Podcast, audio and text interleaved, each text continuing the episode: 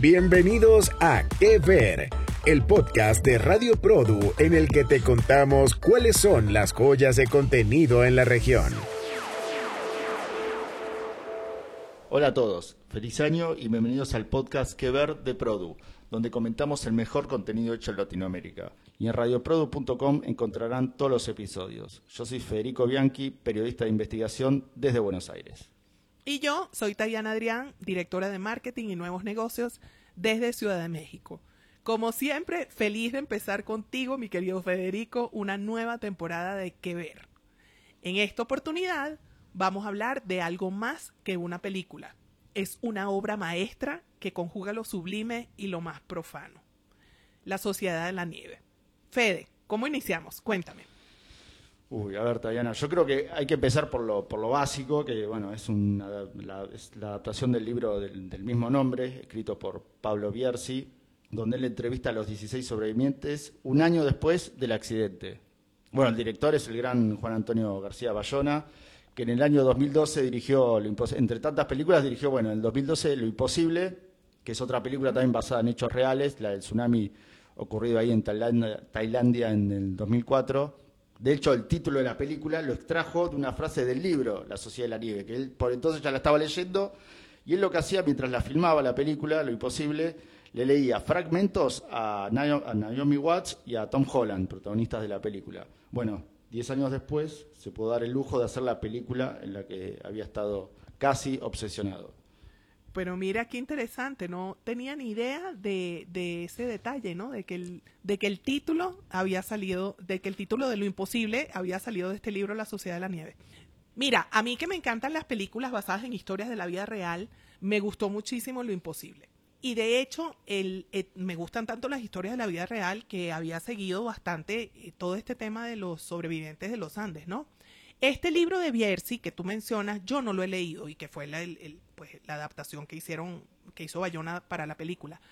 Eh, pero sí me leí otro que escribió un británico que se llama Pierce Paul Reed, que se llama Viven y que fue del que se hizo esta eh, película que salió en 1993. Y esa sí la vi en el cine, cosa que lamento no haber hecho con La Sociedad de la Nieve. Me hubiera gustado verla en el cine también. Bueno, te acompaño en el sentimiento porque yo también lamenté mucho no haber podido verla en el cine, sobre todo la, parte del accidente. Bueno, igual de todas formas creo que allí, aunque lo hubiera disfrutado, también la, hubiese sufrido más, porque es realmente una historia de la que, si no yo digo, si no hubiese material que corroborara que todo esto pasó realmente, sería imposible de creer. Bueno, de ahí lo, imposible. Un dato, bueno, un dato increíble, como si bueno, faltaran datos increíbles de esta película o de esta historia, eh, que se ha convertido en una de las películas de habla no inglesa más vistas eh, en la historia de Netflix, con más de 60 millones de horas vistas en diferentes países del mundo. Y eso sin contar la gente que la fue a ver al cine, eso solamente en la plataforma Netflix. Y bueno, tiene el orgullo también de estar nominada a dos Oscars, Mejor Película Internacional y Mejor Maquillaje y Peinado. Me encantan estos comentarios. Fíjate que en relación a las millones de horas eh, que, han, sido vistas en Netflix de la película, Resulta que la película está funcionando no solamente en las personas de mi generación, bueno, yo estaba muy chiquita cuando ocurrió el accidente, pero recuerdo los titulares en prensa y bueno, comentarios, ¿no? O sea, que se estaba hablando de ese tema. Pero está funcionando no solamente entre personas como yo, sino también entre gente muy joven, entre 18 y 25 años. Primero porque no conocen la historia, no saben de qué va, además no tienen la referencia de la película anterior y también porque pues en ese grupo etario tiene la misma edad de los personajes que, la edad de ellos, pues, ¿no? De los sobrevivientes cuando de verdad ocurrió el hecho. Y por supuesto que se merece esas dos nominaciones al Oscar. Es más, tiene 13 nominaciones en los premios Goya, que bueno, ya sabemos que son los Oscars del cine español. Y bueno, capaz y luego tenemos que regrabar este podcast para actualizarlo, ¿no? Con los premios que se gane la película, porque no tengo la menor duda de que va a arrasar. En ese sentido, fíjate que para mí, el gran mérito de la película es esa sensibilidad extraordinaria con la que la dirige Bayona. Él logra crear un ambiente para esta narrativa de este drama que es tan intenso, comparado con la película de 1993. Y bueno, sí, las comparaciones a veces son odiosas, pero aquí es inevitable. Y es súper diferente este ambiente, esta narrativa que él crea porque muestra todos los detalles de esa situación que además ya todos conocemos. Entonces, ¿cómo, cómo tú vas a arrojar algo nuevo, una mirada diferente sobre un tema tan conocido? Bueno, él lo logra a través de los gestos, los tonos de voz, las miradas, los silencios. para mí, Bayona logra transformar algo que es horroroso en algo hermoso y me parece impresionante.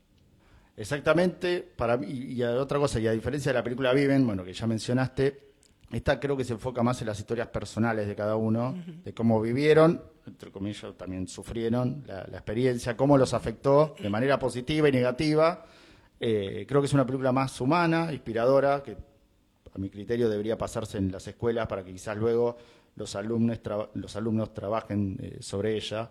Mientras que por ahí viven, siento se centra más en el accidente, eh, y no tanto en lo humano, que, a mi parecer es demasiado o mucho más hollywoodense viven. Por supuesto, totalmente de acuerdo. De hecho, el libro, el libro que escribió este señor, eh, Pierce Paul Reed, eh, el libro también es así.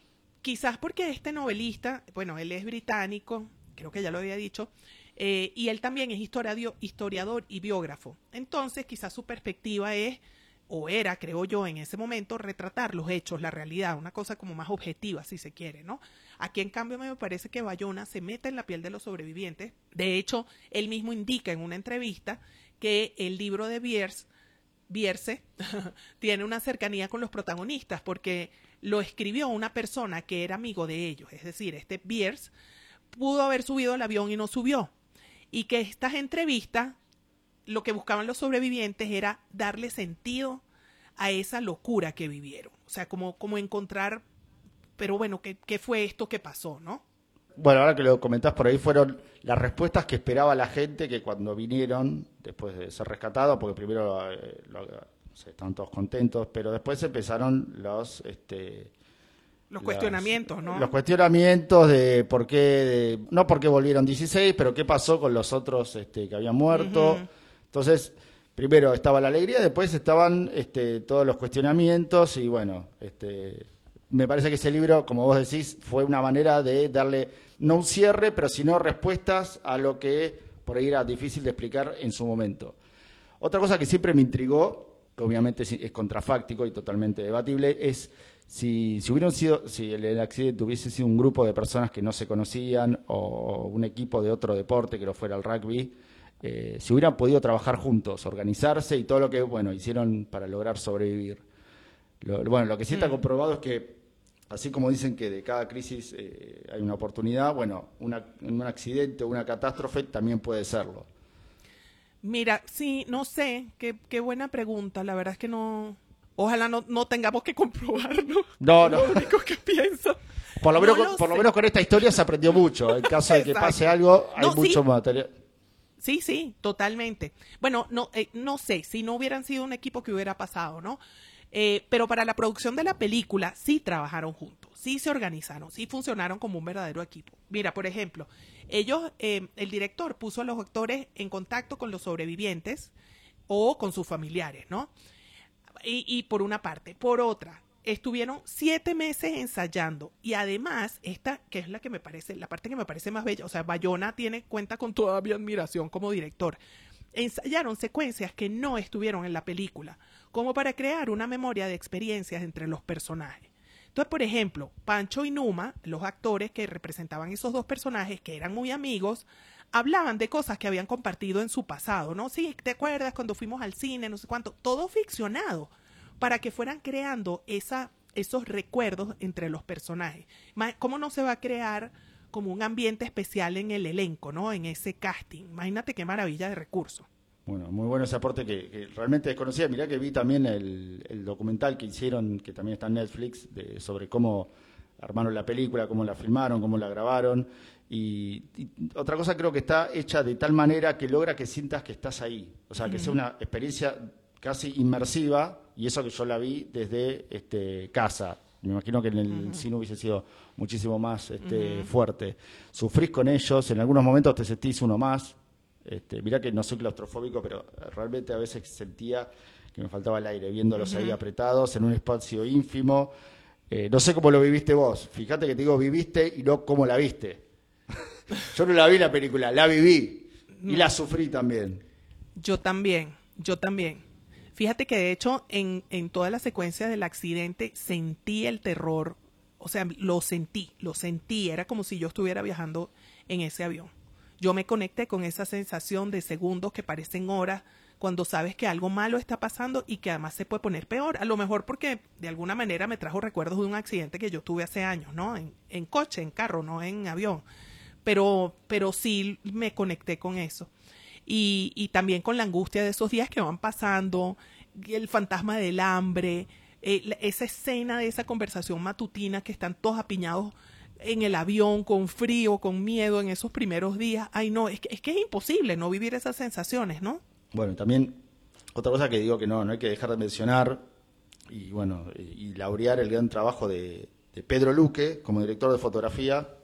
Realmente consigue con mucho talento que se vea como de los 70, eh, que es la época en la que sucedió, y también hay que felicitar enormemente al equipo encargado de la recreación de época del casting, por ejemplo, me gustó mucho que no hayan elegido actores muy reconocidos. Creo que eso le quita como peso a lo importante, que es a la historia. La historia es la protagonista ahí. Sí. más allá de que hay un personaje central, que no vamos a spoilear porque la idea es que la vivan y la disfruten, pero la historia es la, la protagonista. Sí, bueno, me imagino que a lo mejor ya lo viste por ahí en redes sociales, pero hay estas, estas especies de galerías fotográficas que te muestran al actor y a la persona en la vida real. O sea, al actor encarnando el personaje y a la persona de la vida real. Y es increíble lo que lograron, ¿no te pareció? Sí, bueno, por eso, de ahí la nominación para mí al Oscar de maquillaje es por eso, es por lo que lograron, no solo como se ven físicamente, parecidos a, a los verdaderos este, protagonistas. Totalmente. Mira, hablando de este tema de los actores que no son muy conocidos, a lo mejor también lo leíste por allí, pero algunos de los sobrevivientes hicieron cameos durante la película. Por ejemplo, este Nando Parrado, que es uno de los dos que logra llegar caminando hasta Chile, es este señor mayor que sale, es apenas unos segundos, ¿no? Y bueno, si no lo conoces, quizás ni siquiera lo reconoces, obviamente. Pero es este señor que sale sosteniendo la puerta del aeropuerto a las que son cuando ellos están ya por, para tomar el avión. El, eh, sale un señor sosteniendo la puerta de entrada del aeropuerto y es el verdadero Nando Parrado que le está sosteniendo esa puerta a su mamá y a su hermana en la ficción. Este, la verdad es que esta es una película, y no es el único cameo, hay varios de, de, varios sobrevivientes, ¿no? Sí, sí, sí. Pero bueno, Nando es como uno de los más conocidos, ¿no? Él de hecho hizo carrera luego como conferencista, motivador, y es un señor muy impactante cuando lo ves en los videos hablando. Pero la realidad es que esta película es una película muy cuidada, no solamente por esos detalles de los cameos, ¿no? Sino que está muy cuidada en todos los aspectos. El argumento, la dirección de arte, el sonido. Dime tú el sonido mientras se está estrellando el avión y luego durante la avalancha. Bueno, la fotografía que ya mencionaste a, Pedro Luque, los efectos especiales, grabar con nieve de verdad, o sea, la, la escena en la que quedan tapeados por la avalancha está grabada, está filmada con nieve de verdad. Bueno, esa, esa, es una de las desesperantes que te dije que la veía y me sentía, sentía me faltaba el aire y claustrofobia. O sea, así de bien, así de bien está filmada. Totalmente, totalmente, sí. Da, da mucha angustia. Y bueno, el, Bayona tiene una sensibilidad especial. Yo, a mí me encantan las películas que he visto de él. Él también hizo El Orfanato, que es una maravilla. Un monstruo viene a verme, que es una belleza. Y bueno, ahora por supuesto lo, lo adoro a niveles estratosféricos. O sea, me encantó, la película realmente me encantó te gustó a ti, Fede, porque tú me preguntaste que cómo la viví, pero te pregunto yo a ti porque no has dicho si te gustó o no te gustó, mucho, poquito. yo, no sé, yo con, mi, entusiasmo pensé que se notaba que me gustó. Eh, cuando hablaba de los cameos, recuerdo uno en particular que es el más emotivo, que no voy a contar por qué, eh, que es el de ah. Carlos Páez. Me encantó. O sea, me, pareció maravilloso el, el, cameo que hace. Ella va, ¿y no, eh, cómo nos vas a dejar con eso que no vas a contar por qué? No, no, no, no, porque la gente tiene que disfrutar la película, tiene que verla. No, no, pero está, está Carlos ah, Páez y hace un papel maravilloso. El cameo de él para mí es maravilloso. Eh, bueno, me preguntabas de la película. A mí me gustó muchísimo en todos los aspectos, muchos de los que vos mencionaste, el narrativo, técnico, emotivo cómo trataban, e, particularmente cómo trataron el tema más duro de la historia, que es el tema de la alimentación, el debate moral, ético, religioso y hasta legal, que se desató entre ellos, porque cada uno tenía como su perspectiva y su este, reserva con, al respecto.